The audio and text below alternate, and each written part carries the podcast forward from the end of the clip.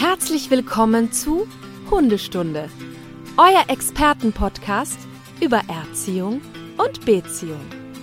Von und mit Conny Sporrer und Marc Lindhorst.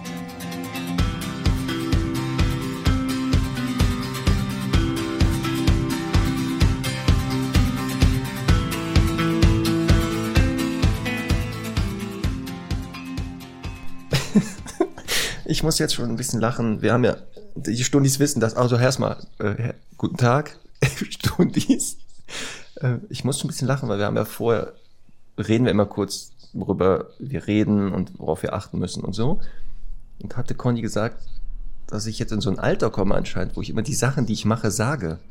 So, ich lege jetzt meine Sachen hier hin. Ah, da steht mein Kaffee, ich trinke den. Und Conny hat auch gelacht, weil sie gesagt hat, sie hatte eine Tante, die sowas ähnliches gemacht hat.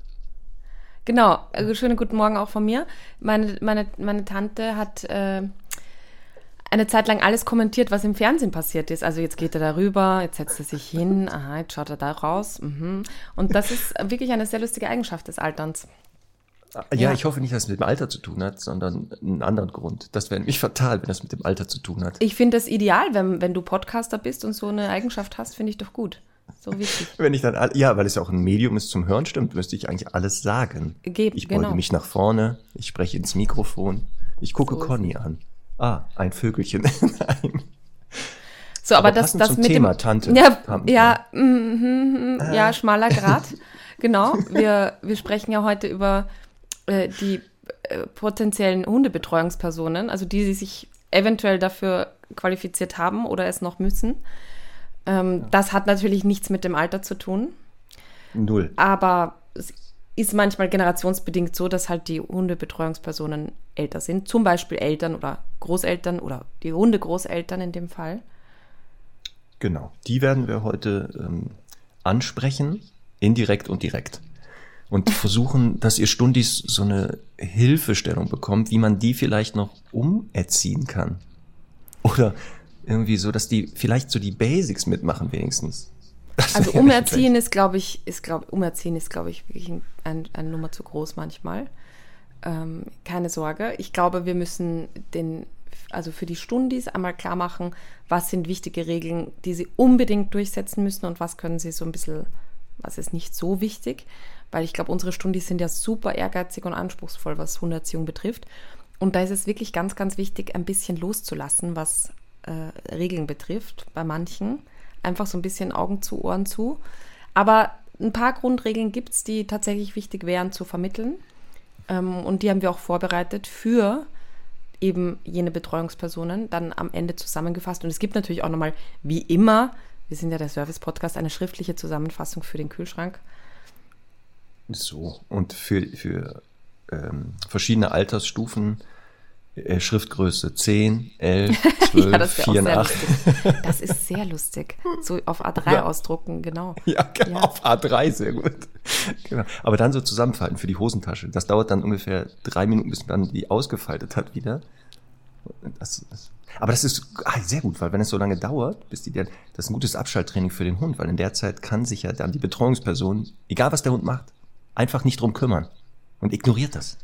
Das stimmt. Aber ich wäre auch, also ich glaube, es wäre ausreichend, auf die Haustüre, auf die Innenseite einfach einmal nochmal groß auszudrucken als Plakat, damit man das vorm Rausgehen nochmal Ja. mantramäßig runterbeten kann. Ja, sehr gut. Wie sind denn deine Eltern so mit Semmel? Oh nein. Also, Ja, da, wenn, du, wenn wir damit anfangen, müssen wir natürlich jetzt auch ein bisschen aus dem Nähkästchen plaudern. das stimmt, das stimmt. Also die sind tatsächlich, die haben sich, ich, also qualifiziert wäre jetzt übertrieben, aber die haben sich auf jeden Fall, also sie dürfen manchmal das Tier betreuen. Und ich muss ehrlich sagen, meine Mama ist etwas kooperativer in Sachen, halte dich einfach dran, zum Beispiel keine Hunde zu treffen. Also triff einfach keine Hunde, hab die immer angeleint. Und da hat sie aber auch schon selbst erlebt, dass das nicht so die allerbeste Idee ist, wenn das passiert. Ähm, meine Mama war immer total ängstlich mit Hunden.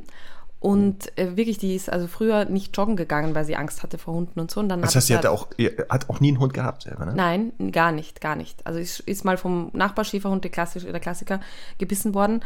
Und äh, ich habe ja dann langsam so äh, einen Hund quasi also still und heimlich adoptiert, als ich, als ich jung war. Und irgendwie, ja, hat sie dann, hat sie dann irgendwie auch ihre Liebe zu Hunden, hat, ist dann entstanden. Und mein Vater war ja immer totaler Hundefreak. Das ist ja das größere Problem, muss man ehrlich sagen. ähm, also sie hat dann schon in, von der Grundidee ein Verständnis dafür, dass Regeln und Konsequenz auch Sinn machen. Ähm, also da muss ich sagen, habe ich keine Bedenken, außer dass sie, glaube ich, manchmal einfach ein bisschen zu Larifari ist. Also ich weiß noch, das allererste Mal, als sie aufgepasst hat, hat sie sich halt gedacht, weil das bei den anderen Hunden auch so war, äh, ich lasse mal die Haustür auf, weil ich habe irgendwie noch, keine Ahnung, ich muss noch irgendwas, äh, irgendwie Bettwäsche ausschütteln oder so.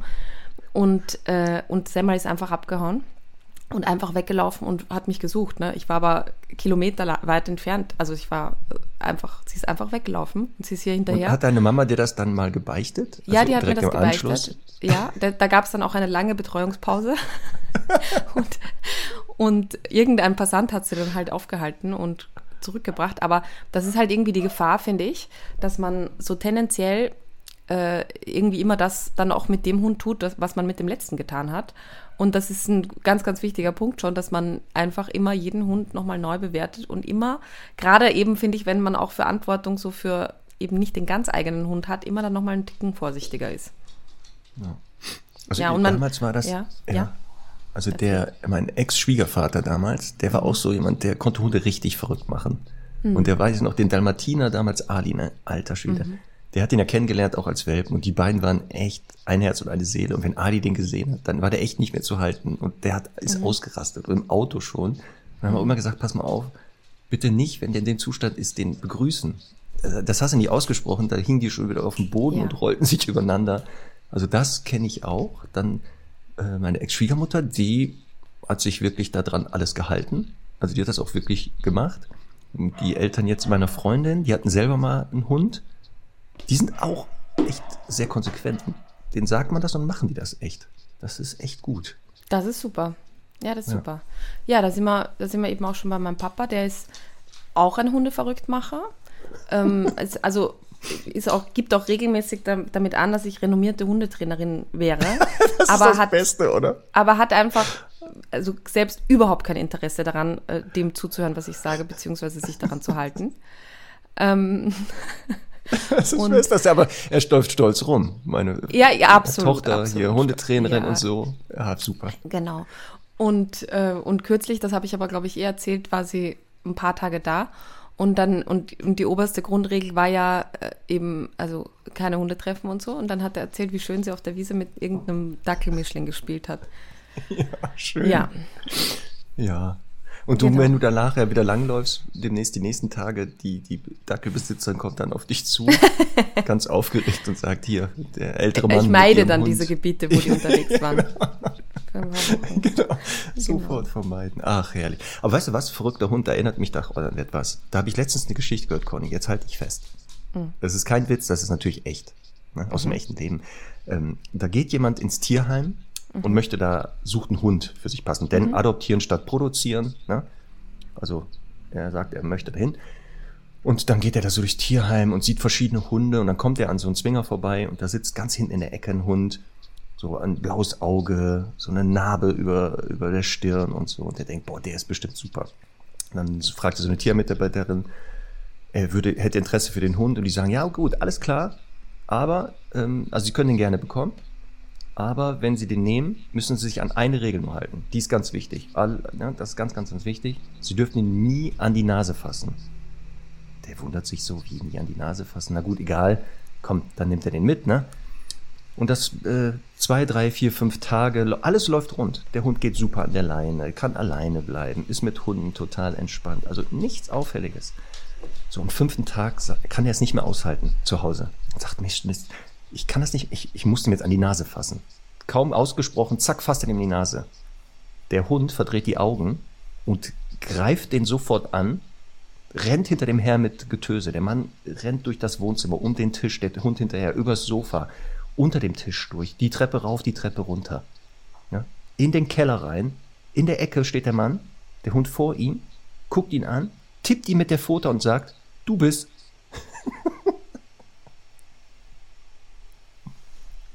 War doch ein Witz. Ja, wenn ich das gewusst hätte, hätte ich mich ja aufs Lachen vorbereiten können. Der ist doch gut, oder? Ja, er ist eigentlich ganz nett. Ach, der ist super, komm. Der war super. So, haben wir das auch so. erledigt. So, wir haben ein bisschen Leserpost bekommen, Marc. Ja, weil wir nach den Erfahrungen geschrieben. Genau, von den Stundis. Wir haben die Stundis gebeten, bitte eure Erfahrungen, Geschichten mit euren Betreuungspersonen so. zu senden. Genau. Da sind ja einige zusammengekommen. Ja, sehr lustig. Ich habe mich sehr amüsiert. ähm, wollen wir mal anfangen? Wir, wir können ja mal so ein paar. Wir fangen auf, ja, wir fangen auf jeden Fall an. Pass auf, ich fange ähm, mal an hier. Äh, warte. ja. Liebe Conny, lieber Marc, wegen meiner Arbeit passen meine Eltern, Mitte 50, auf meinen zweijährigen Labrador auf. Seitdem sie auch mal mit äh, meinem Ben alleine sind, kommt er seltsamerweise immer an den Tisch und versucht sein Glück. Das Betteln hält sich aber in Grenzen und er geht schnell weg, wenn er kapiert, dass er nichts bekommt. Ich tippe natürlich auf meinen Vater als schwaches Glied der Gruppe, der ihn mal etwas abgegeben hat. Trotzdem bin ich beiden sehr dankbar, dass sich äh, wie um einen Enkel um meinen Hund kümmern. Ihr seid toll, macht weiter so. Beste Grüße, Jasmin. da sind wir ja schon bei einem Thema. Da sind wir bei einem wichtigen Punkt. Und ich finde auch, jetzt, das ist jetzt auch sehr entscheidend, denn äh, sie hat ja Gott sei Dank beschrieben, es, hält, also es handelt sich um einen Labrador. Und. der Labrador ist ja prinzipiell so, dass der, also ich sage jetzt mal, mal mehr, mal weniger lernbegeistert ist und so. Aber eine Sache, ne, die sich der Labrador Retriever für sein Leben merken wird, ist, wenn die Kühlschranktür aufgeht und da einmal was rauskam, dann wird die nächsten 2000 Jahre immer noch äh, vor dem Kühlschrank gewartet, ob da nicht doch noch was kommt. Also ich will damit sagen, ich bin ja per se gar nicht jetzt, also ich finde jetzt, ich fände gar nicht so dramatisch, wenn mal ein Hund, der nicht so bettelaffin ist, ab und an mal auch was bekommt. Also bei mir jetzt eh nicht, aber wenn das irgendwie bei anderen so ist, finde ich echt nicht dramatisch. Bei Semmel zum Beispiel ist das nicht so dramatisch, die Auswirkung. Aber bei einem Labrador Retriever eben schon. Und ähm, da ist halt wirklich auch die Frage, es gibt Hunde, die können abstrahieren, dass das eben dann zu Hause nicht so ist. Aber also hier bei diesem Rassebild ist es halt wirklich schwierig. Ja, das ist also, was ich, ich, damit, ja, ich, ich ja. verstehe, also ich verstehe die Eltern. Es ist echt schwer. Man sitzt da, isst. Der Hund guckt einen mit diesen traurigen Augen an und die Ohren hängen so runter, der nimmt den Kopf so seitlich. Diesen Blick zu widerstehen und auszuhalten, dass der gerade anscheinend verhungert. Und man selber isst und hat doch genug Essen da. Ich kann das echt nachvollziehen. Wie schwer das ist, nichts abzugeben. Ja, ähm, aber ich glaube, da sind wir gerade bei dem Punkt, es geht ja irgendwie darum zu verhindern, dass der Hund überhaupt in diese Erwartungshaltung kommen kann.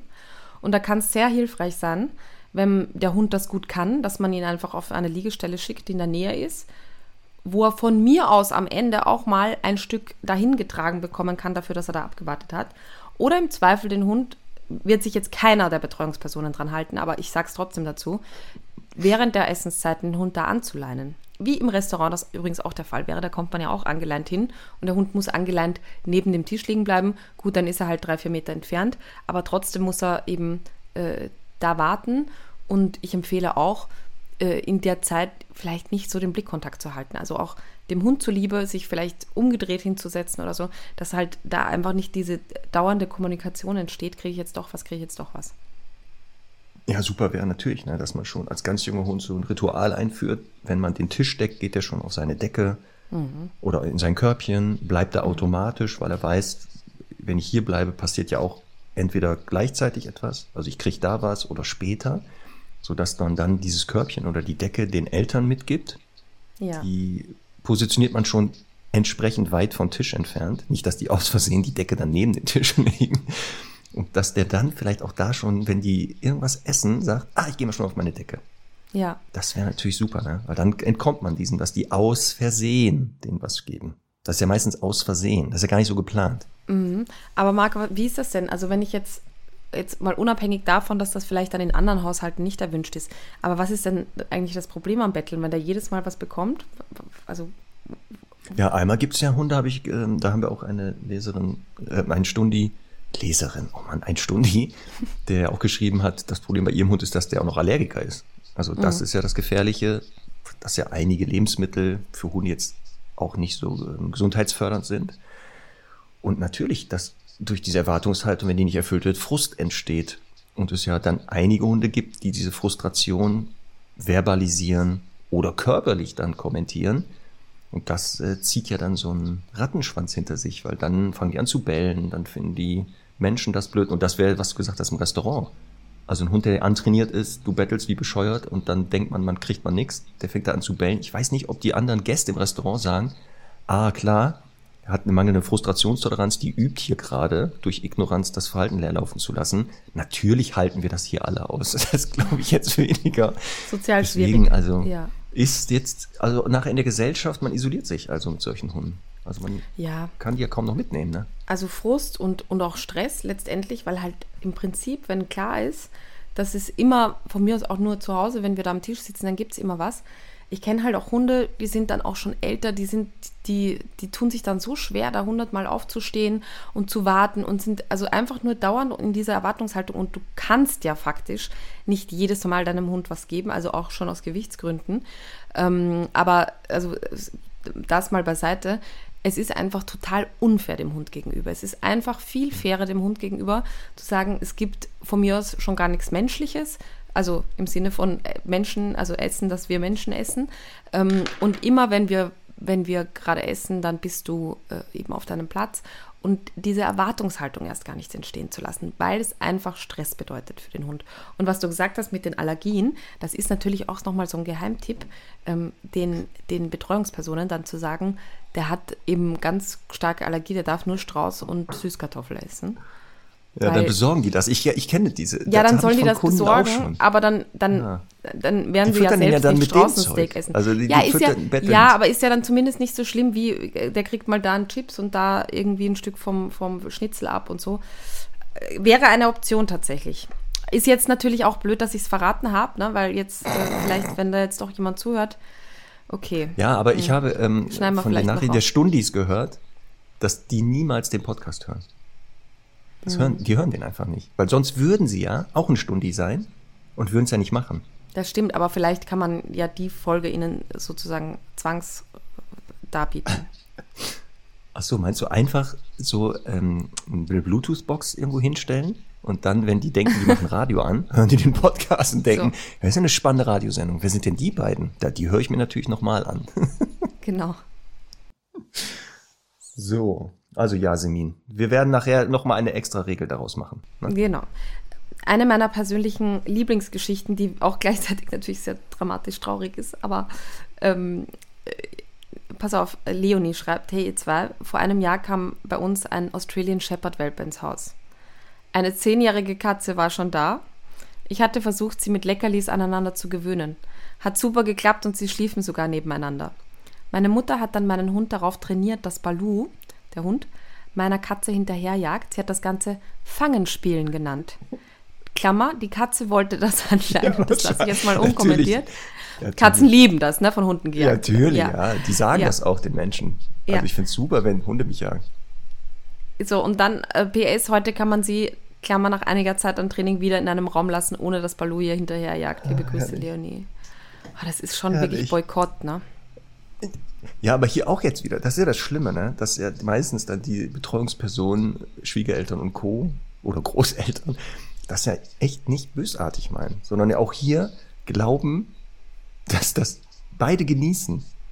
Und die mangelnde, äh, das mangelnde Wissen um die Kommunikation von diesen beiden Tierarten führt eben dazu, dass man denkt, ja, die, die, die rennen hintereinander her. Ich habe in der Vergangenheit auch gerne Fangen gespielt. Anscheinend macht das Spaß. Dann ja, aber- schau mal, ich finde ja auch, also ich finde es ja auch nicht absurd, es gibt ja durchaus auch äh, Hunde und Katzen, die sehr symbiotisch leben. Ähm, manche leben halt so nebeneinander her, manche würde ich auch behaupten, können auch miteinander spielen. Das ist ja also durchaus, durchaus denkbar. Ja. Aber nicht der einjährige Australian Shepherd mit der zehn Jahre alten Katze. Das, äh, also das würde ich mal wirklich sehr genau in Frage stellen. Ja, ähnlich wie man mit dem Betteln und ähm, dem Hund, un, Mhm. bei, bei, wenn er äh, bettelt, füttern, muss man ja hier jetzt auch aufpassen. Weil was ja kann ja jetzt hier passieren? Also wir gehen jetzt mal vom besten Fall aus, dass die wirklich spielen. Also dass die artübergreifend Spielverhalten Ja. zeigen, die Katze da echt Bock drauf hat. Dann lernt der Hund aber, Katzen möchten gerne Fangen spielen. So, jetzt läuft er draußen rum, trifft eine fremde Katze, die vielleicht nicht fangen spielen möchte. Und er fängt an, die spielerisch zu jagen. So, und das ist natürlich wieder genau das Blöde, ne? dass die meisten Hunde, gerade jetzt, weil er so jung ist, vielleicht nicht trennen können, dass nicht alle Katzen Bock auf Fangen spielen haben, sondern vielleicht auch Angst haben vor Hunden. Ähm, und das ist wieder sowas. Nein, also ah, ganz schwerer Fall, aber, aber anscheinend sagt sie ja auch, also sie konnte wieder beide aneinander gewöhnen, ohne dass der hinter der herjagt. Ja. Und da sehen wir schon, ne, dass das wohl sich verselbstständigt hatte. Ja. Hast du noch eine Nachricht, die wir ja, bekommen hallo. haben? Ja, eine etwas längere, aber die ist sehr gut. So, hallo zusammen. Ich war für sieben Wochen in einer Reha und ihr Hund Milo war bei den Eltern. Als ich wiederkam, meinte meine Mama, Emma, ich muss dir etwas beichten. Das fängt schon mal sehr gut an. Und jetzt etwas, und jetzt geht's los. Milo hatte wohl in der Zeit ein Puddingteilchen vom Tisch geklaut. Vorher und auch seitdem ich wieder da bin, noch nie gemacht. Ich muss das kurz übersetzen. Ein Puddingteilchen ja. ist einfach ein, oh Gott, was heißt das denn auf Österreichisch? Ein Stück, ein, ein, eine, eine Mehl, ein Stück, eine Süßspeise, ein. Ach so, ja. Oh. Ach Gott, ich denke gar nicht dran. Für mich ist klar, was ein Teilchen ist. Das sind ja. so kleine ähm, Gebäckstücke. Genau. Es gibt sowas, so, Aber genau, süße. das sind meistens so süße, genau. Das ja das also Ding sowas ist meistens wie eine genau Topfengulatsche mit, mit Pudding gefüllt, könnte man sagen. Genau so. so. Hätte ich jetzt gerade fast auch gesagt. Ich kann es zwar nicht aussprechen, aber genau. mhm. Dann fing meine Mama an, ich muss dir noch was beichten. Also gut, Teil 1, der klaut äh, Gebäck vom Tisch. Jetzt geht's weiter, jetzt ich muss dir noch was beichten. Milo hatte wohl auch einen Kirschkuchen vom Tisch geklaut. Oh Spannend ist bei Milo, dass der wohl eher so Konditorhund ist. Ja, also jetzt gezielt solche, ja. solche Sachen klaut. Da dachte ich schon, dass es gut ist, dass ich wieder da bin. Da fing mir mal an, dass sie mir noch etwas beichten müsste. Und jetzt kommt, jetzt hatte der auch wohl den Dummy geklaut und kaputt gebissen. Außerdem hat er wohl noch Futter von sich geklaut. Fazit, ich weiß nicht, warum sie alles rumliegen lässt, als sie merkte, dass der doch alles klaut. Da waren die, äh, das war's. Als ich dann am Tisch saß und was aß, stand auf einmal ein sabberner Milo neben mir und starrte mich an. Betteln geht bei mir gar nicht. Auf die Frage, warum er das machte, meinte meine Mama, wenn er einen so anguckt, habe ich mir schon mal ein Stück Obst gegeben. Der Arm hat ja richtig Hunger. Zu dem unpassenden Verhalten kommt dazu, dass Milo starker Allergiker ist. Und das ist er nämlich, mhm. ähm, der ihn wirklich, also da es geht gar nicht mit Füttern. Ähm, und dementsprechend äh, ist aber das Spannende hier, dass der Hund es mehrfach geschafft hat, Nahrung zu klauen. Also wir haben nicht ja. nur dieses, die füttern den ungefragt, sondern der klaut sich das auch noch. Hm. Und da ist ja wirklich die Frage, wenn es doch einmal passiert ist, wie kann das immer wieder passieren? Ja. Also, da ist ja das Einfachste, die Sachen einfach wegpacken, oder? Es ist, einfach, es ist nicht so isst, einfach, aber man, man darf einfach nichts liegen lassen, das stimmt. Das ist ja. natürlich einfach dann na, vermeintlich sehr einfaches Mittel. Aber ich finde auch den, ja. den letzten Teil noch ganz spannend, weil sie hat ja dann noch geschrieben, als ich dann mit Milo rausgehen wollte, hatte ich einen fremden Hund an der Leine. Milo war super aufgeregt und zog heftig an der Leine. Eigentlich ist Milo sehr ruhig und entspannt. Außerdem ist er auch leinenführig. Als ich nach Hause kam, fragte ich Mama, ob sie wilder mit Milo waren und warum er zieht. Die Antwort war, dass Papa wohl sehr viel mit ihm rumgelabert hätte und ziehen würde ja, ja schon immer. Ja, es ist ja nicht so, als hätten sie mir nicht schreiben können oder mich anrufen können, wenn sie eine Frage gehabt hätten. Das stimmt. Auch. Aber das Beste ist, ja, der, der, zieht, der zieht ja schon immer. Ja. Das ist auch gut, oder? Also jetzt wäre es mal spannend, ob äh, Emma einen leinenführigen Hund übergeben hat oder einen wirklich schon ziehenden. Ja, ich sag mal, ich glaube, dass der Hund wahrscheinlich leinenführig war. Aber also natürlich für das, die Eltern der immer schon zog. Ja, es steht und fällt halt auch damit, also ich würde jetzt auch immer behaupten, dass Semmel natürlich bei mir auch leinenführig sein kann, wenn ich ihr das sage. Aber auch sonst, ähm, für mich gibt es ja so einen Unterschied, äh, verlange ich jetzt von dem Hund, dass er einfach im Fuß läuft für 20 Minuten Spaziergang oder äh, eben ballert der Hund in die Leine und äh, ne, ist einfach überhaupt nicht an dem Menschen, der hinten dran hängt, orientiert. Und das ist tatsächlich sehr, sehr hausgemacht. Denn wenn man natürlich dem Hund beibringt, wenn du rausgehst und erstmal zack nach rechts um die Ecke biegst und ich renne dann so mit, mit einem gewissen, äh, ja, einfach mit einem gewissen Tempo dann auch hinterher. Ich passe mich immer dem Tempo des Hundes an. Also sprich, ähm, der wird langsamer, ich werde langsamer, der Hund bleibt stehen, ich bleibe stehen, dann zieht er wieder weiter, dann gehe ich wieder weiter. Dann lernt der Hund ja als einziges, dass sich das natürlich auszahlt und die Orientierung an, von ihm ausgeht und nicht vom Menschen, der hinten dran hängt. Und das ist halt das Problem, das haben Hunde sofort geschnallt. und sagen dann, ja gut, ich muss ja nicht aufpassen, weil der macht eh, was ich möchte. Und dementsprechend. Das Spannende ist ja genau, ja. diesen Prozess zu beobachten. Also, dass die ja. ersten Spaziergänge, wenn das dann die Betreuungspersonen machen, der Hund noch alleinführig ist. Genau. Und dann fängt er an, mal auszuprobieren.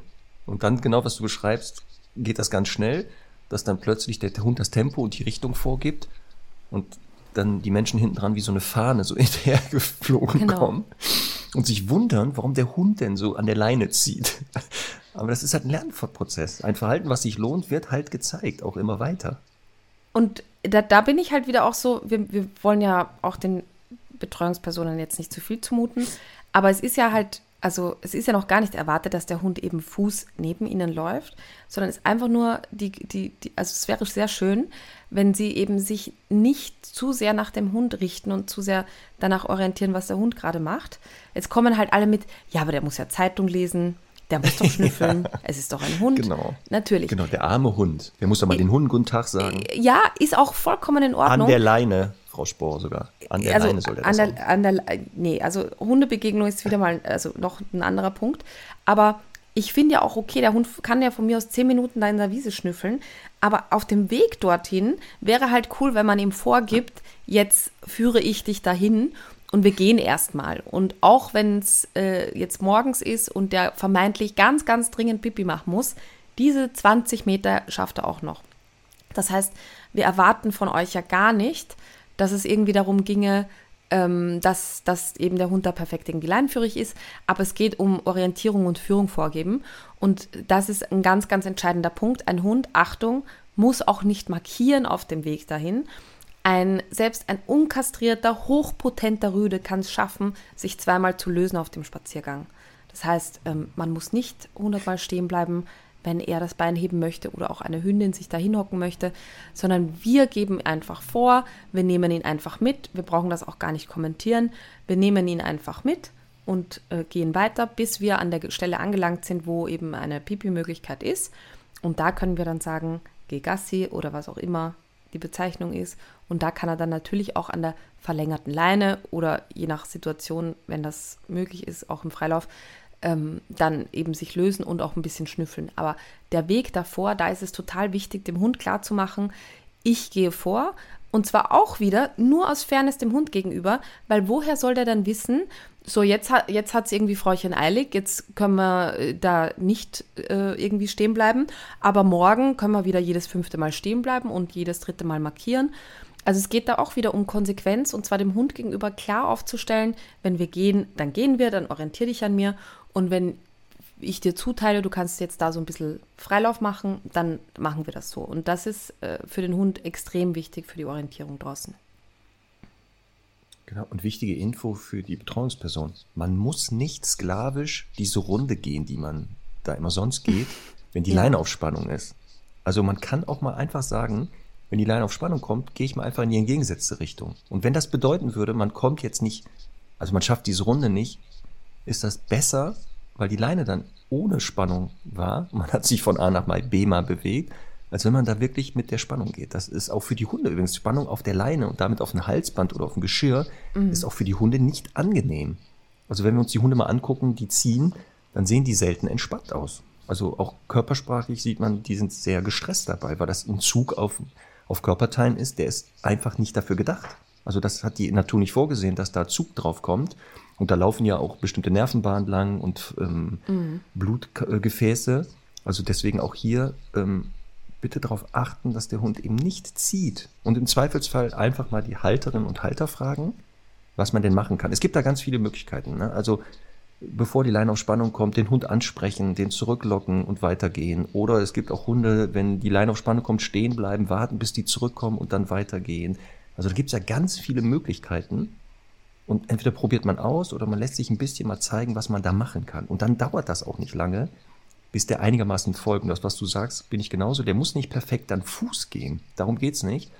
Aber eben ohne Leinenspannung. Das wäre echt klasse. Nochmal auch für den Hund. Hm. Der findet das auch nicht schön. Ach ja, und äh, Leinenbegegnung. Also, also Hunde an der Leine nicht aneinander lassen. Ne? Nicht aneinander lassen. Blöd für beide Hunde. Auch wenn ja, einer warum an der Leine denn das? Übrigens auch die Flexileine. ist auch so. Nicht Flexileine mit, also erstmal gar nicht benutzen. Flexileine ist eigentlich nicht so. Marc, ich glaube, dein Anspruch ist da so ein bisschen zu hoch. Also ich glaube Meinst, wirklich. Ich muss ein bisschen zurückschrauben, oder was? Ja, also ich würde, oh. wenn, wenn, also wenn es jetzt, wenn ich jetzt sicher gehen würde, dass eben keine Hunde getroffen werden, würde ich, glaube ich, auch bei Semmel erlauben, wenn die am Geschirr geführt wird, dass auch eine Flexileine verwendet werden darf. Ich hoffe, meine Eltern hören diese Folge nicht, weil es war bisher noch kein Thema. so, jetzt hast du den Freifahrtschein gegeben. Ja. Die ich haben hab jetzt schon Flexileine bestellt. Das ist jetzt schon bestellt oder gekauft? Nee, ich habe bisher wirklich, also kommentarlos die Schleppleine übergeben. Das war bisher noch kein großes Thema. Ist eigentlich überraschend, wenn ich jetzt so drüber nachdenke, ja. Hast du denen denn gezeigt, wie man mit der Schleppleine umgeht? Natürlich oder einfach sagt, nicht. hier, viel Spaß? Natürlich, natürlich nicht. Das heißt, die, die, ersten Male wahrscheinlich wie so ein Wollknäuel kamen die zurück nach Hause. Ja, so ver verwickelt und so. Und waren total happy mit dem Spaziergang. Ach ja. So, wir haben hier noch eine Frage bekommen, die ähm, ich auch ganz interessant finde. Ich glaube, für viele interessant. Hallo, liebe Conny, lieber Marc mit großem C. Wir so, haben ja, einen einjährigen gut. Border Collie Kelpie Mix, ein Hütehund Mix Doppelpack quasi. Seit einem Tag, äh, seit Tag 1 mit unserem Rüden Ryu hören wir euren Podcast. So, vielen Dank. Er hatte seit Anfang an Schwierigkeiten, sich zu entspannen und einfach mal zu schlafen. Deswegen trainieren wir das von Beginn an. Seit circa sechs Monaten leben wir mit meiner Schwiegermutter zusammen. Gott. Als ob das nicht schlimm genug wäre. Anmerkung der Redaktion. Diese findet uns Hallo, jedoch viel da, zu streng mit Rio. In ihrer Nähe fällt es ihm schwer zu entspannen. Sobald sie sich bewegt, hat er das Gefühl, sie kontrollieren zu müssen. Er stellt sich dabei ihr in den Weg, legt sich auf ihre Füße, springt auch an ihr hoch. Sie maßregelt begrenzt ihn nie und ihn zu ignorieren fällt ihr sehr schwer. Habt ihr einen Tipp, wie ihr das Thema Kontrollzwang näher bringen können? Wie wir ihr das Thema Kontrollzwang näher bringen können? Es wird gefühlt immer schlimmer. Vielen Dank schon mal. Macht weiter so. Liebe Grüße aus Heidelberg. Eure treuen Hörer, Hörer Jasmin, Carlo und Rio. Gut, wenn der Rio jetzt ja. zuhört und das versteht, dann können wir es ihm ja direkt sagen. Das wäre super. Obwohl wir ja ganz oft ähm, Nachrichten bekommen, dass die ähm, Stundis mit ihrem Hund zusammen diese, die, die Folgen immer hören und der Hund daneben liegt und die kuscheln. Und das hat wohl ja. Effekte gehabt. Haben mhm. wir öfter mal, ne? Dass die Leute nicht mal in der Hundeschule waren, die hören nur den Podcast und der Hund ist tippitoppi erzogen dadurch. Also falls es hilft, toi toi toi. So, kommen wir zurück zum Thema, wie kann ich meiner meinem Betreuungspersonal, Schwiegereltern, Oma, Opa, wem auch immer, Freunden, Bekannten, Nachbarn, ähm, mal erklären, dass man vielleicht das nicht so gut findet, das haben die verstanden, aber dass die es auch verstehen. Es kann helfen, wenn man einfach mal dasselbe Verhalten, was der Hund zeigt, als Mensch nachmacht. Einfach mal den ganzen Tag das gleiche, also die, die, die Halterin soll das mal so tun, als wenn sie der Hund ist ständig hinter ihrer Schwiegermutter hinterherrennen, sich der in den Weg stellen, äh, all das nachmachen. Es kann schon nach drei Minuten sein, dass die Schwiegermutter schon sagt, jetzt reicht's mal langsam, das nervt. Und dann zu sagen, guck mal, das macht der Hund die ganze Zeit mit dir. Das wäre mein Tipp, wie man denen das nähert. Das ist Einfach nachmachen. eine gute Idee. Habe ich damals mit Kunden auch gemacht, wo das auch so Hunde waren, die ständig hinter den hergelatscht, wie so ein Schatten. Da habe ich gedacht, so, die nächsten fünf Minuten machen Sie das mal. Der Hund schnüffelte, ging die hinter dem her. Der, nach drei Minuten dachte der Hund, was haben die denn für eine Störung? Hm und hat mal gemerkt, wie ätzend das ist. Das wäre so mein Tipp. Einfach mal nachmachen. Also ich, ich sehe da so zwei Punkte. Wenn, wenn sie dabei sind, ne, dann würde ich halt auf jeden Fall immer darauf achten, dass der Hund eben, also da können sie ja durchaus selber kontrollieren, dass der Hund das Verhalten nicht zeigen kann, indem sie ihn auf seine Liegestelle schicken, beziehungsweise ihn dort anleinen oder woanders von mir aus anleinen, aber dass er halt einfach nicht dieses Kontrollverhalten zeigen kann, sich vor die Füße legen kann, ihr hinterher latschen kann. Ähm, ganz ehrlich, ich würde einfach auch, wenn, also es ist ja offensichtlich auch ein Thema, dass sie angeblich viel zu streng mit dem Hund sein, ich würde das einfach ignorieren. Ich würde einfach gar nicht drauf eingehen. Es ist also wirklich auch insgesamt, nicht nur beim Hund, ein ganz, ganz hilfreicher Tipp, wenn jemand sowas kommentiert und du es im Prinzip ja eh nicht weiter argumentieren kannst oder willst, einfach nicht drauf eingehen und machen. Spart also einfach Energie. sagen, wenn sie sich halt da von dem Hund so mit sich umgehen lässt, dann eigenes Problem. Und lass die nein, nein, nein, nein. Also es geht ja darum, wenn sie jetzt anwesend sind. Wenn, so. wenn, es, was jetzt eben den Hund betrifft und ihren Umgang, da würde ich einfach, ähm, da würde ich halt zum Beispiel, was das Anspringen betrifft oder so, da bin ich ja immer ein Fan davon, einen Schritt auf den Hund zuzugehen, also in der Sprungbewegung einen Schritt auf den Hund zuzugehen Und das würde ich aber auch wirklich in aller Deutlichkeit, egal ob es jetzt die Schwiegermutter, die Mutter oder der eigene Partner ist, in aller Deutlichkeit vermitteln, dass das extrem wichtig ist, weil der natürlich auch andere Menschen anspringt. Und dann springt da mal irgendwie die 80-jährige Oma an, dann springt da mal äh, ein Kind an und dann wird es problematisch. Der Hund muss einfach lernen, dass Anspringen gefährlich ist.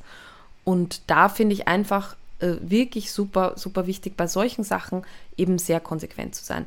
Wenn jetzt der Hund bei ihnen alleine zu Hause ist, beziehungsweise mit der Mutter alleine zu Hause ist und der Hund legt sich dann vor die Füße, ja, dann ist das halt deren Problem. Ich finde natürlich immer schöner, wenn sich ein Hund entspannen kann, weil der hat ja einfach ein Riesenpaket an Stress, wenn er jetzt da einem Schäfchen dauernd hinterherrennen muss und das Gefühl hat, das kontrollieren zu müssen.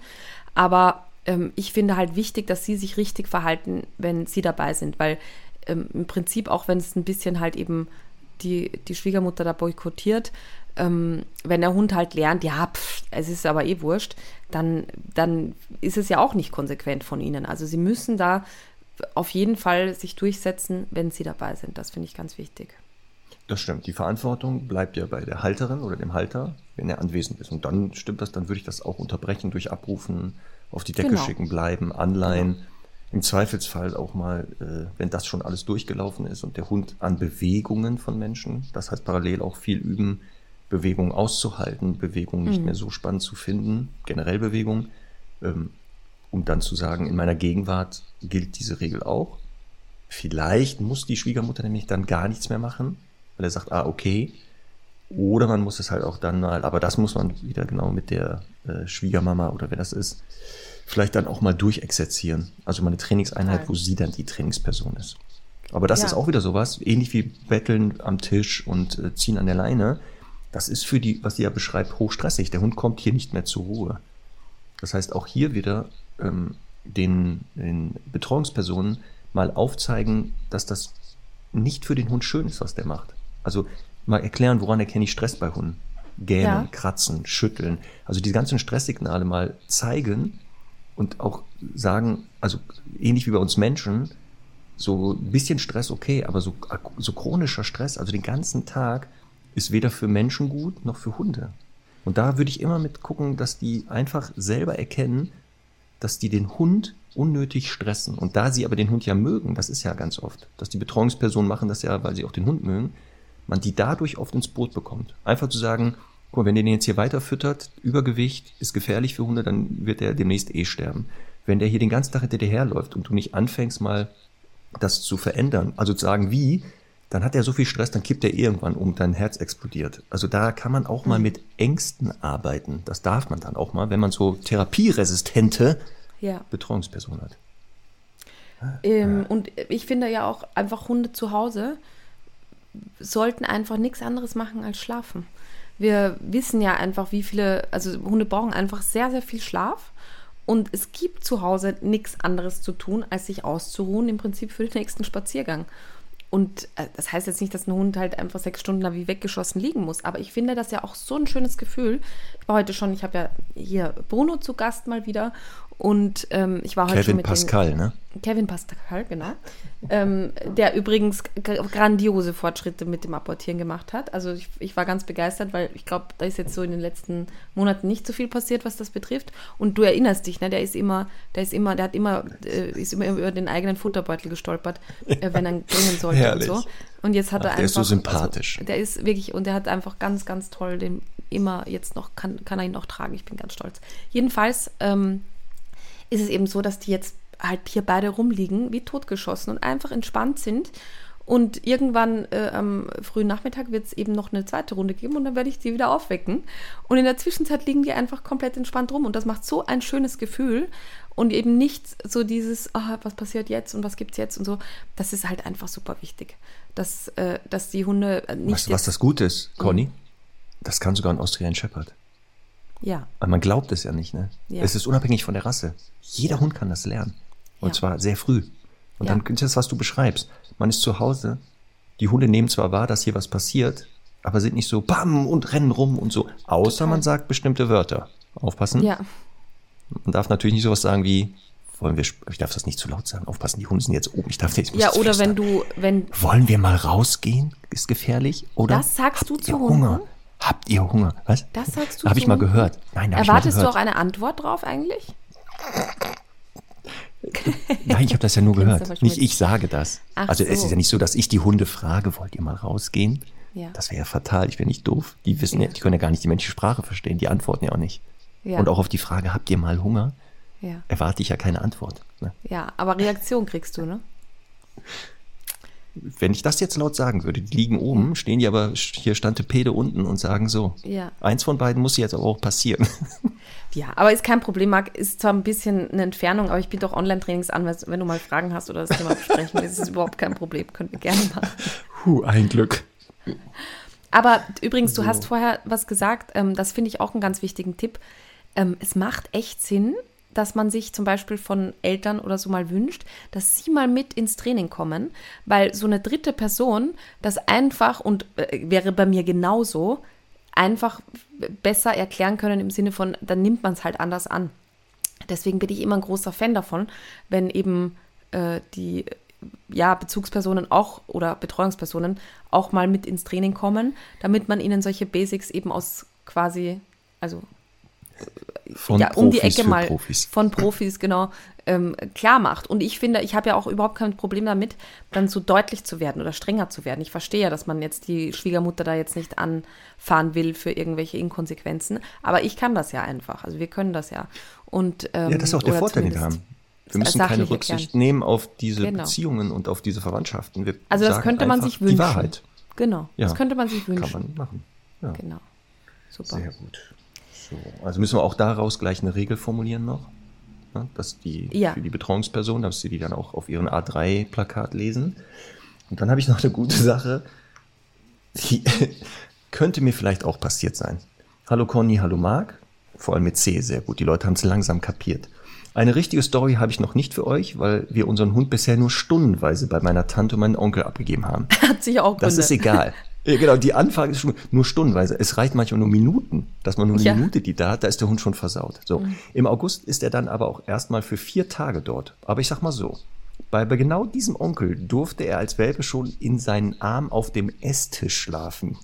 das ist schon mal eine Sto Also nicht nur auf den Armen, das ist so, und dann auf dem Esstisch. Also hatte der die Arme auf dem Esstisch? Das weiß ich jetzt nicht genau. Davon gibt es leider kein Bild. Aber und mein Vater will bis heute auf keinen Fall, dass der Hund bei ihm zu Hause auf dem Sofa oder auf dem Sessel liegt. Ob das klappt? Fragezeichen. Und dann hat sie zwei Bilder mitgeschickt, wo ihr Vater zu sehen ist. Und auf diesen Bildern, wir zeigen die ja nicht, die sind auch zensiert worden, äh, sieht man diesen Vater auf einem Sessel, aber mit so einem Fußteil. Und der Hund ist auf seinem Schoß, beziehungsweise auf, liegt auf ihm drauf. So viel zum Thema. Er möchte auf In Fall, Rückenlage? dass der, Also Genau, im der Prinzip haben die exakt die ähnliche Haltung. Der Dackel und der, und der Vater liegt im Arm. Ja, ähm, genau. Finde ich auch ein Bild für Götter, wirklich. Sehr schön. Also, also eigentlich war so die Idee des Vaters, sowas soll nicht passieren und anscheinend ist es dann wohl doch aus Versehen passiert. Sie sagt aber, zum Glück wissen Hunde ja genau, bei wem sie sich was erlauben können. Ja, die meisten können das. Sonst könnte ich wohl so zukünftig parallel zu jedem Urlaub gleich eine Zehnerkarte zum Intensiv-Einzeltraining buchen. Das gibt es manchmal, dass man, wenn man den Hund wieder übernimmt, von Freunden, bekannten Freundinnen oder was auch immer, dass die nächsten Wochen man denkt, huch, ich habe einen anderen Hund wieder mitgenommen. Es ist ja alles anders als vorher, aber ja, nach ein bisschen wieder Konsequenz sind die meisten Hunde laufen wieder in Spur. Liebe Grüße und wie immer danke für diesen Lieblingspodcast, eure Laura. Ja, Liegestellen Sehr der gerne. Hunde, bitte den Hund nicht aufs Sofa lassen, nicht ins Bett lassen. Herrlich. Ein Thema, was immer wieder zu heiklen Diskussionen führt. Mhm. Ne? Weil auch hier ja nochmal die, die Betreuungspersonen ja echt nichts Böses dem Hund wollen. Mhm. Und aber sehen auch, dass auch das orthopädische Kissen, was der hat, der liegt da ganz komisch drauf. Auch Mhm. so leidend. Und natürlich, warum, wenn man doch selber, also man sitzt selber auf dem Sofa, warum soll der Hund da nicht auch drauf sitzen oder liegen? Ja. Na, ist ja auch, also wenn das grundsätzlich, ähm, wenn das jetzt grundsätzlich äh, erlaubt ist, finde ich das ja eben auch bei den Eltern kein Problem. Aber ähm, das Problem ist ja eher diese, diese Inkonsequenz der Regeln, dass einmal ist das erlaubt, einmal nicht. Ähm, ich finde ja also durchaus okay, wenn man jetzt sagt, der Dackel, ich würde den vielleicht jetzt nicht unbedingt immer hoch und runter springen lassen, aber man nimmt den mal zu sich, ist ja kein Problem. Ich glaube, das Problem ist immer eher so ein bisschen, dass einfach äh, potenziell die Hundegroßeltern oder auch Onkel und Tante und Co. einfach die Hunde den ganzen Tag volltexten. Und der natürlich dann nicht mehr die einzelnen Worte filtert, weil er einfach sagt, das ist eh eine Dauerbeschallungsmaschine. Hier darf ich offensichtlich eh alles selber entscheiden, also mache ich das auch. Und das hat natürlich Ja, aber dann die schon Kinder, Auswirkungen. die Kinder hören ja Tage. auch nicht zu. Also die eigenen Kinder hören ja nicht mehr zu, was man denen sagt. Und dann erzählt man das halt dem Hund in der Hoffnung, Ja. der erzählt ihnen das dann vielleicht mal. Auch hier auch wieder, ich fände ja okay, wenn das so wie auf diesem Bild der Vater da mit dem Dackel sitzt, dann kann er ihm ja auch eine Stunde von dem Tag erzählen. Es geht ja eher darum, äh, in dem Moment, wo es jetzt zum Beispiel ans Gassi gehen geht, sagen Menschen ja manchmal, hört man so, sollen wir spazieren gehen? Ja, wo ist denn deine Leine? Ja, setz dich mal schön hin. Na, mach mal schön Sitz. Nein, setz dich hin. So. Und dann geht's halt schon los mit dem ganzen Theater. Und dann ist natürlich ein Hund also überhaupt nicht aufnahmefähig und schal- schaltet auf Durchzug. Bist du etwa der Meinung, dass der nicht ganze Sätze versteht? Ja, Dass man äh, dem nicht erklären sollte, was der jetzt machen soll, in ganzen Sätzen, sondern einfach nur einzelne Wörter, die er vielleicht schon kennt, mit, die eine Bedeutung Das haben, ist- die das Sitz ist eigentlich hier auch ein benutzen Klassiker. sollte. Das, das macht äh, meine Mama auch ganz gerne, dass sie dem Hund Signale gibt, die er gar nicht kennen kann. Also sie sagt dann zum Beispiel, steh. Und Semmel kennt halt steh nicht, sie kennt das Signal stopp. Ich glaube, sie erkennt dann an ihrer äh, aufgeregten Stimme, dass irgendwas ist und dreht sich halt um und bleibt dann zufällig stehen. Oder, also das ganz oft, ne? Fuß, nein, aus, pfui. äh, Alles Begriffe kann ein Hund nicht kennen. Also kann er, ein- woher? Ähm, also dann gerne immer einmal vorher vielleicht auch eine, na, es ist jetzt auch ein schwieriger Tipp. Aber hast Nee, du ihr denn nicht die Bedienungsanleitung mal mitgegeben? Ja, nee. Dieses ich- Manual, also wo ich- drin steht, was was bedeutet. ich würde das tatsächlich nicht machen. Ich würde auch meinen Rückruf ähm, gar nicht weitergeben, weil ich einfach Angst hätte, dass der dann einfach ein bisschen versaut wird. Auf, wirklich, das heißt, Aber, du lässt aber dir einfach raten, was die Wörter, was die Na, weil, Signale also, sind. nein, weißt du, was lustig war? Ähm, wir waren ja jetzt in Oberösterreich vor zwei Wochen oder letzte Woche, ich weiß es nicht mehr. Ähm, und da und meine Mama war auch mit dabei als Gast. Und eines Morgens komme ich zum Frühstück und sie sitzt da und macht.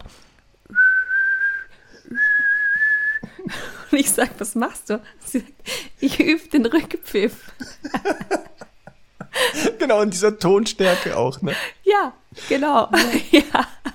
Klappt Das ja richtig gut so ab 30 Meter. Äh, Genau. Also das, das ist äh, wirklich ein, also eine gewisse Gefahr.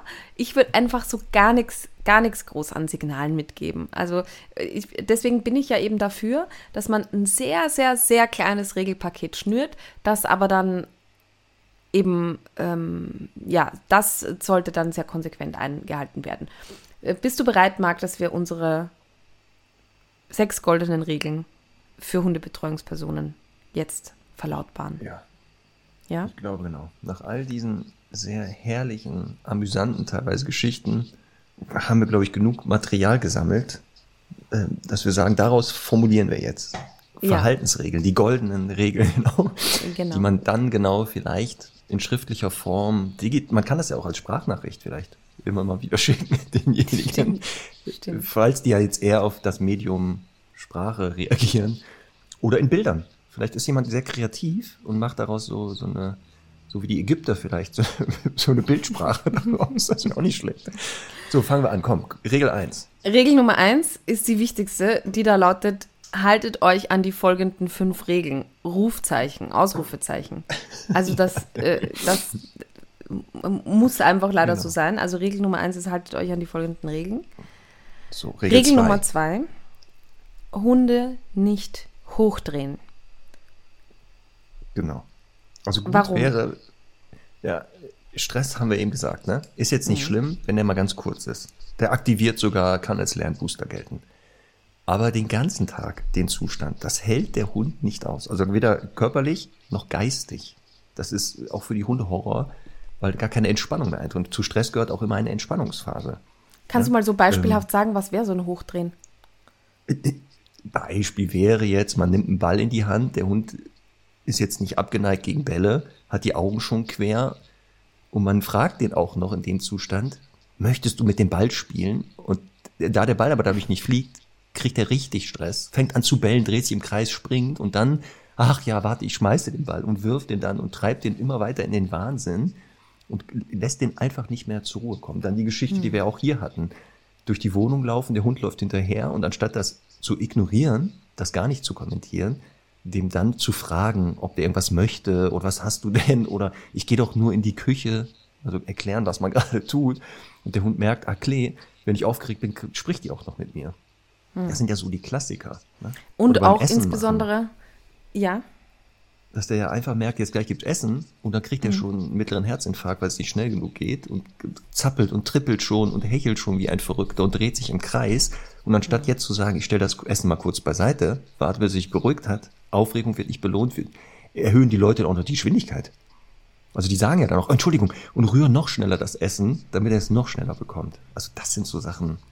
Ja, nee, begrüßen auch, also beim Zurückkommen, finde ich, oder beziehungsweise oh. wenn der Hund vielleicht gebracht wird, äh, begrüßen, hochdrehen, sind wir auch wieder beim Thema. Der Hund lernt natürlich instant, dass er äh, das, der, der Nabel der Welt ist. Irgendwann später werden dann halt die Kinder begrüßt oder so das ist auch so wichtig, dass ein Hund einfach nicht die Erwartungshaltung hat, wenn er Menschen trifft, insbesondere Menschen, die er kennt, dass er einfach sofort begrüßen, hochspringen und hochdrehen kann.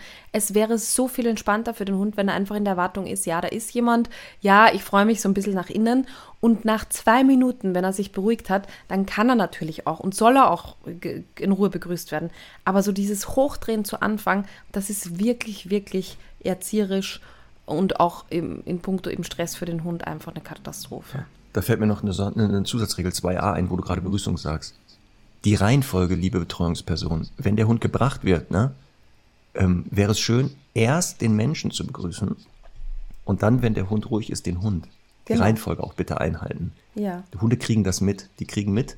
Und das ist auch für die Betreuungsperson, wenn das vor allem die eigenen Eltern sind, nicht so schön, wenn man merkt, dass der Hund hier anscheinend zuerst begrüßt wird und man dann so eher so Beiwerk ist. Also das auch nochmal so als Tipp. So, Regel so, Nummer Regel drei. Nummer drei.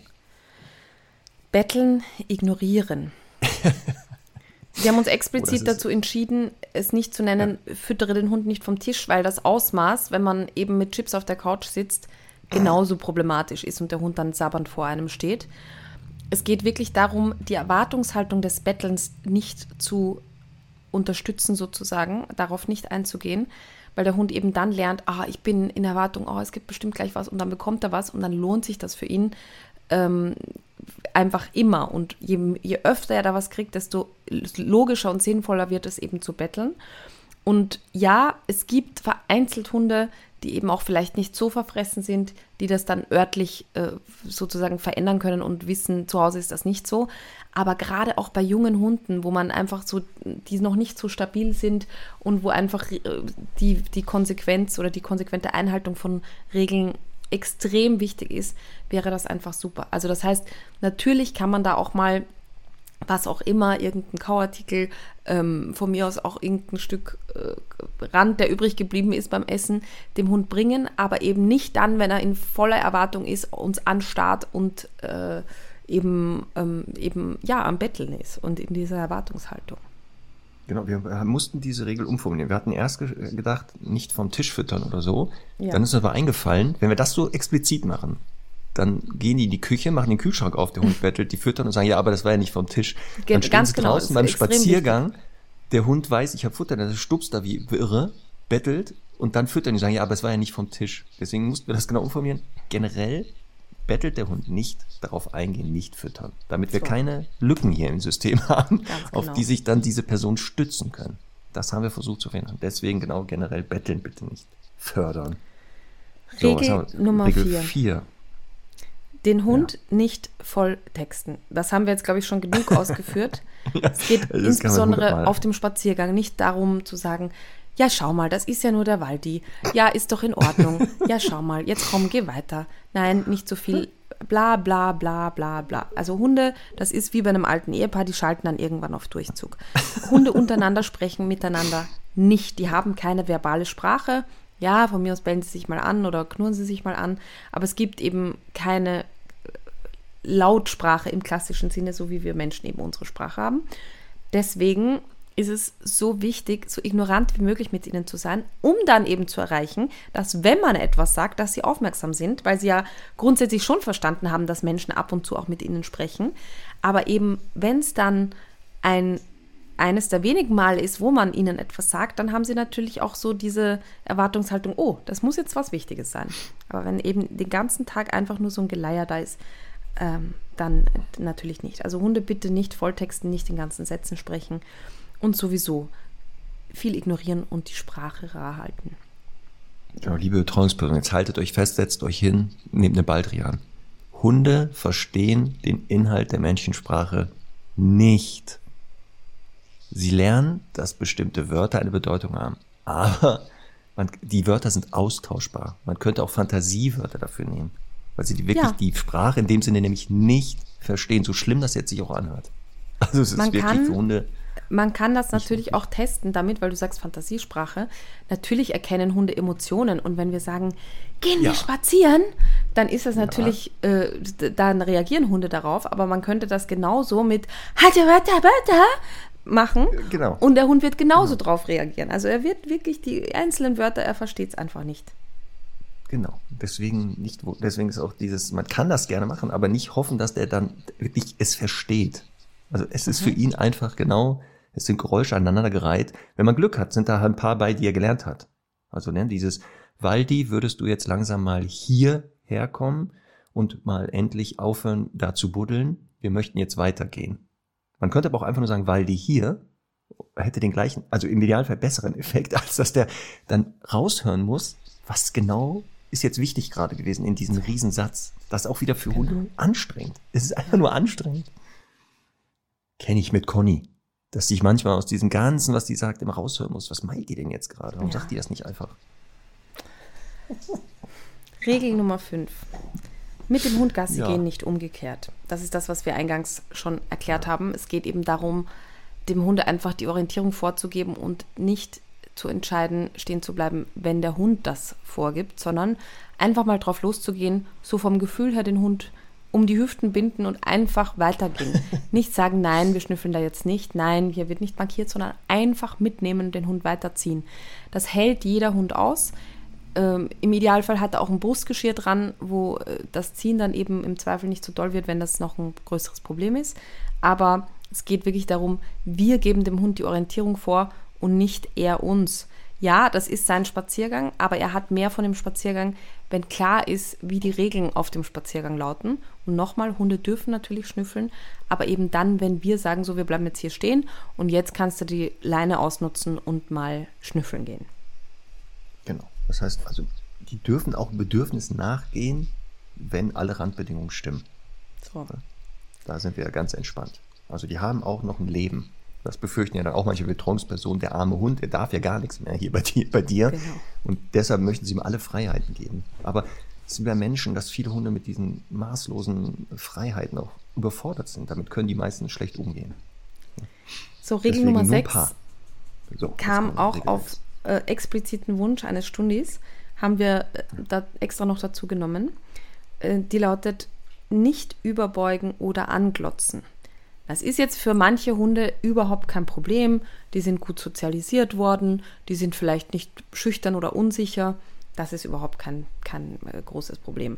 Allerdings zum Beispiel, und da sind wir so ein bisschen beim Thema auch, ähm, manche Betreuungspersonen sind halt schon etwas älter, da fällt es natürlich schwer, so in die Knie zu gehen. Ist auch bei meinem Papa so, der wird sich auch immer nach vorne beugen und selbst Semmel, die ihn liebt, ist davon eingeschüchtert, weil nach vorne überbeugen und natürlich in Kombination mit Anglotzen für Hunde Bedrohung ist. Also ein Hund, der sich quasi äh, über einen anderen stellt und ihn anglotzt von oben, der droht dem aber nicht schlecht, und wenn Hunde sehr feinfühlig in der Kommunikation sind, dann ist das für sie sehr unangenehm. Gleiches gilt auch für Anleinen oder Halsband drüber tun. Dieses Überbeugen ist einfach für Hunde etwas, da müssen sie wirklich, also einmal kurz die Luft anhalten und durch.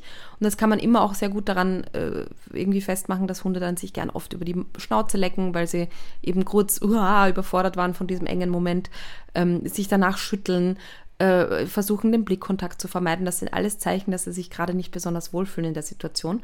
Und da haben wir auch eben von Julia eine Nachricht bekommen, die wir hier gerne vorlesen möchten. Möchtest du es vorlesen, Marc? Hast du es bei dir? Ja. Liebe Conny, lieber Marc, ähm, ihr seid einfach die Besten, dass ihr auf so eine Idee mit der Folge kommt. Passt bei uns auch perfekt, denn in zwei Wochen ist der Hund das erste Mal Ähm, sie hat auch noch einen siebenjährigen Sohn bei den Eltern alleine. Oh, das oh, oh, das ist das doppelte Paket. Uiuiui. Genau, vielleicht sollst du jetzt noch einen Podcast finden, Verhaltensregeln für die Großeltern, Schwiegereltern mit dem Kind da sind. Obwohl wir ja oft sagen, das ist ja ähnlich. Also Kinder- und Hunderziehung, sie haben viel Parallelen. Ja. Dazu bitte, bitte, bitte, dreimal groß greift das Thema Überbeugen, Anglotzen und Ansprechen auf. Mein Vater versteht es einfach nicht, dass Hunde, besonders unsichere, wie unser Professor, das so heißt der Hund, also Herr Doktor hat es leider nur zum Doktor geschafft, der ist schon mhm. weiter, das ganz gruselig und überfordernd findet. Spruch von meinem Vater dazu, nach meiner x-ten Bitte, mit der Erklärung, der Hund muss das halt lernen. Das ist das, was ich so mache. Also der Vater sagt, er muss der durch. Also so bin ich halt. Mhm. Ich ändere mich hier gar nicht mehr. Ähm, äh, genau. Also wie sie fragt halt, hat ihrem Vater auch schon angeboten, ne, was er machen kann, halt in die Knie gehen, wobei sie aber auch sagt, ja, bei älteren Menschen ist das schwer. Dann hat sie schon gesagt, dann setz dich doch auf einen Stuhl oder sowas. Dann bist du nicht so ganz hoch und die Gefahr des Überbeugens ist nicht da. Also sie hat ja schon Alternativen angeboten, aber da haben wir wohl jemanden, der ist etwas therapieresistenter und ist eher der Meinung, warum soll ich mich ändern? Die Welt um mich herum soll sich ja ändern. Genau, ich finde das auch lustig, wenn sie sagt, also sie sagt, äh, also er sagt, der Hund muss das halt lernen, dass ich das so mache und sie sagt, nein, der Hund wird nicht hunderte Jahre Erfahrung und Entwicklung vergessen, nur für dich. Das ist auch sehr lustig, ja. Das stimmt, also der wird einfach jetzt äh, per se so nicht zwingend die Sprache verändern, aber ich gebe dem Vater einen ganz kleinen Moment, also ein ganz kleines bisschen schon recht, weil natürlich, ähm, und zwar habe ich das auch so in der Ausbildung äh, bei uns erlebt, also in der Trainerausbildung, da haben wir halt eben gelernt, boah, das ist halt für Hunde total bedrohlich und so dieses Drüberbeugen. Und dann hatte ich, äh, hat, hatte eine Kollegin, hat einen, einen, Welpen gehabt und hat halt quasi allen immer gesagt, nein, nein, nicht zu frontal auf den Hund zugehen, nicht oben drüber beugen, nicht in die, über die Box beugen und so. Und der Hund äh, war wirklich, also der war natürlich auch sehr fein, aber war echt ähm, total überfordert, wenn mal ein unter Anführungszeichen normaler Mensch auf ihn zu ist. Und das ist natürlich schon wichtig, dass man das Hunden von Anfang an lernt. Ähm, meine, also mein Tipp wäre, äh, Julia, dass du halt deinem Vater, ich kenne jetzt natürlich deinen Hund nicht so gut, aber ich würde dem die aller, allerbeste Fleischwurst geben und würde ihm sagen, er darf das machen.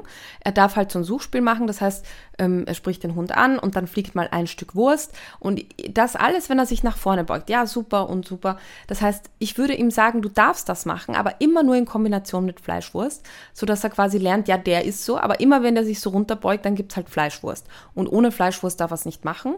Und ich glaube, das ist ein guter Kompromiss für Hundegroßeltern, dass sie halt sagen, okay, dann muss ich mich eben nicht verändern, aber der Hund hat halt auch was davon in dem Moment. Oder was meinst du? Ja, so würde ich das auch machen. Also versuchen, dem, gerade in der Kombination mit dem Vater, dem Hund das noch schmackhafter zu machen, dass der eher sagt, hoffentlich beugt genau. er sich gleich nochmal ruhig nach vorne, weil das vorne überbeugen die Bedingung ist, dass etwas Gutes passiert und auch was du sagst ist, Natürlich gibt es Hunde, da muss man wirklich auf die eigene Körpersprache achten, weil die sehr, sehr feinfühlig sind, vielleicht auch schon sehr schlechte Erfahrungen mit Menschen gemacht haben oder zu wenige. Mhm. Aber genau aufpassen, das darf nicht extrem werden. Genau, es darf jetzt nicht passieren, dass der Hund genau auf jede menschliche Körpersprache die überinterpretiert und nachher nicht mehr gesellschaftsfähig ist. Deswegen wäre ich auch so, dass ich sage, natürlich muss der ganz früh lernen. Wir sind normale Menschen und da draußen laufen welche rum, die sind halt so. Ne? Und Hunde können das, die sind hoch anpassungsfähig. Also die meisten Hunde verstehen, die leben in zwei Welten. In der Hundewelt, da hat dieses vorne überbeugen, angucken, äh, Zähne zeigen eine ganz andere Bedeutung. Und wenn es Menschen machen, in den meisten Fällen eben nicht. Und deswegen muss das hier zweigleisig sein. Also mhm. auch gerade hier bei Professor versuchen auch noch mit ganz vielen anderen Menschen, die kooperativer vielleicht sind, dem beizubringen, anglotzen, ja. vorne überbeugen, ist nicht das, was du, also das, was du befürchtest, ist es nicht. Also versuchen, den noch mehr dran zu gewöhnen oder gegen zu konditionieren. Und dann in der Hoffnung, wenn der Vater dann, genau was du sagst, die Erlaubnis bekommt. Natürlich darf sich von überbeugen. Einzige Bedingung ist, was du gerade beschrieben hast, da fliegt irgendwas super, wäre das wahrscheinlich so dann für alle Beteiligten die entspannteste Variante. Und man könnte das auch, ähm, also das ist ja schon wieder ein schwieriges Thema zu sagen, ja, aber wenn du das machst, dann immer nur mit Fleischwurst und so weiter. Ich an Julia Stelle würde für zwei Wochen, also in zwei Wochen ist das erste Mal bei den Eltern alleine. Also sagen wir mal, die sind, die sind jetzt sieben Tage weg, dann würde ich sieben kleine Tupperdosen vorbereiten so. mit äh, eben hier leckeren Sachen drinnen mal Käse, mal Fleischwurst, je nachdem, was der Hund halt gerne mag. Und würde sagen, schau mal, Papa, einmal pro Tag kannst du das dem Hund verfüttern. Das wäre genau. eine Idee. Und natürlich, was sie auch sagt, ist genau, also von einem Stuhl aus, da kann man sich nicht so runterbeugen. Der Hund kann aber trotzdem entweder hochspringen oder ähm, eben, dann ist, dann ist dieser Moment des Überbeugens nicht so schlimm. Insgesamt wäre es natürlich immer schön, wenn das ein unsicherer Hund ist, dass man einfach in die Hocke geht und ihn so von der Seite streichelt. Das ist für Hunde am nettesten und am höflichsten. Genau. So, also waren ja nicht viele, ne? Sechs Regeln hm. haben wir extra kurz gehalten. Also haben wir hätten wahrscheinlich noch tausend andere. Aber das ist überschaubar. Also wenn von den sechs nur drei sogar durchgehalten werden, ist ja schon super. Das wäre alles natürlich, das, das ist eigentlich Pflicht, aber wir sind ja schon froh, ne?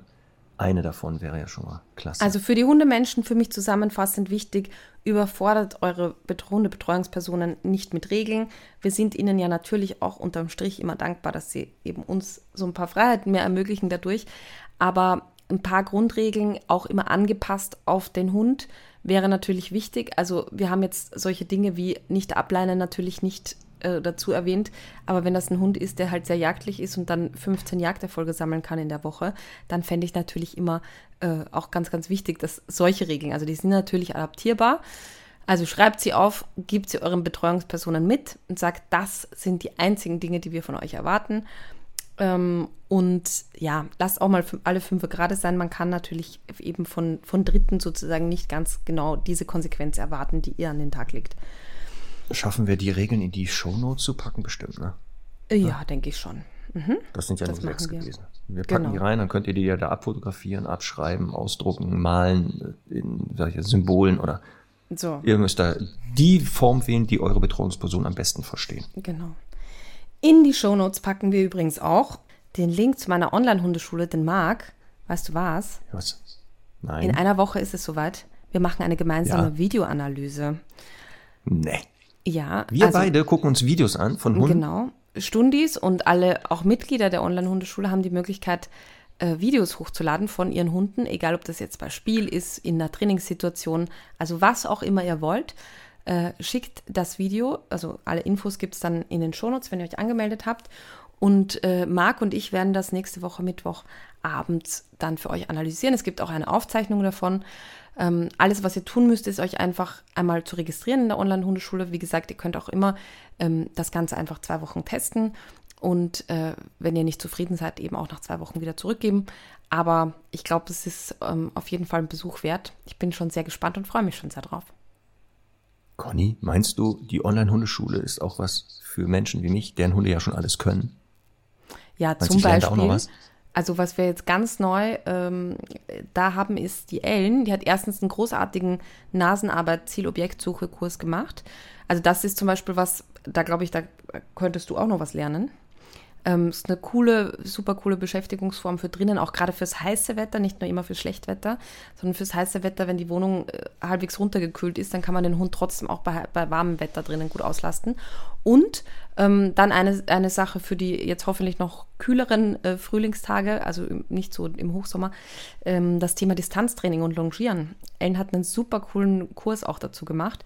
Da muss ich sagen, habe ich selber noch ein bisschen was gelernt, weil sie ähm, so ein paar Aspekte hatte, die mir auch noch nicht oder die, die ich noch nicht so auf dem Schirm hatte. Also den Kurs, der wird ähm, in Kürze veröffentlicht. Und das sind alles Inhalte, die da drinnen sind und die man quasi alle in einem bekommt.